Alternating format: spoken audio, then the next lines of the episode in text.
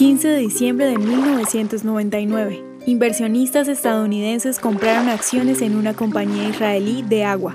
Con sede en San Francisco, Aqua International Partners, una compañía de capital de riesgos, compró en 1999 acciones por el 25% de la compañía israelí de agua embotellada Mayanot Eden por 47.5 millones.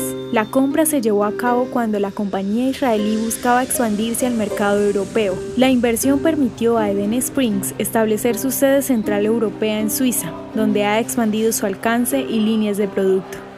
La compañía es la principal proveedora de agua para uso en lugares laborales con más de 600.000 clientes. En junio de 2013, la compañía vendió sus operaciones en Israel y Europa a Road Capital, con sede en Nueva York, por alrededor de 95 millones. Este es un ejemplo del aumento general del capital extranjero invertido en varias compañías israelíes entre varias industrias. ¿Te gustaría recibir estos audios en tu WhatsApp? Compartimos nuevos episodios todos los días. Suscríbete sin costo alguno ingresando a www.hoyenlahistoriadeisrael.com. Hacerlo es muy fácil. También puedes encontrarnos como arroba hoy en la historia de Israel en Instagram, Facebook, Spotify y otras plataformas digitales. Comparte este audio para que otros conozcan más acerca de Israel.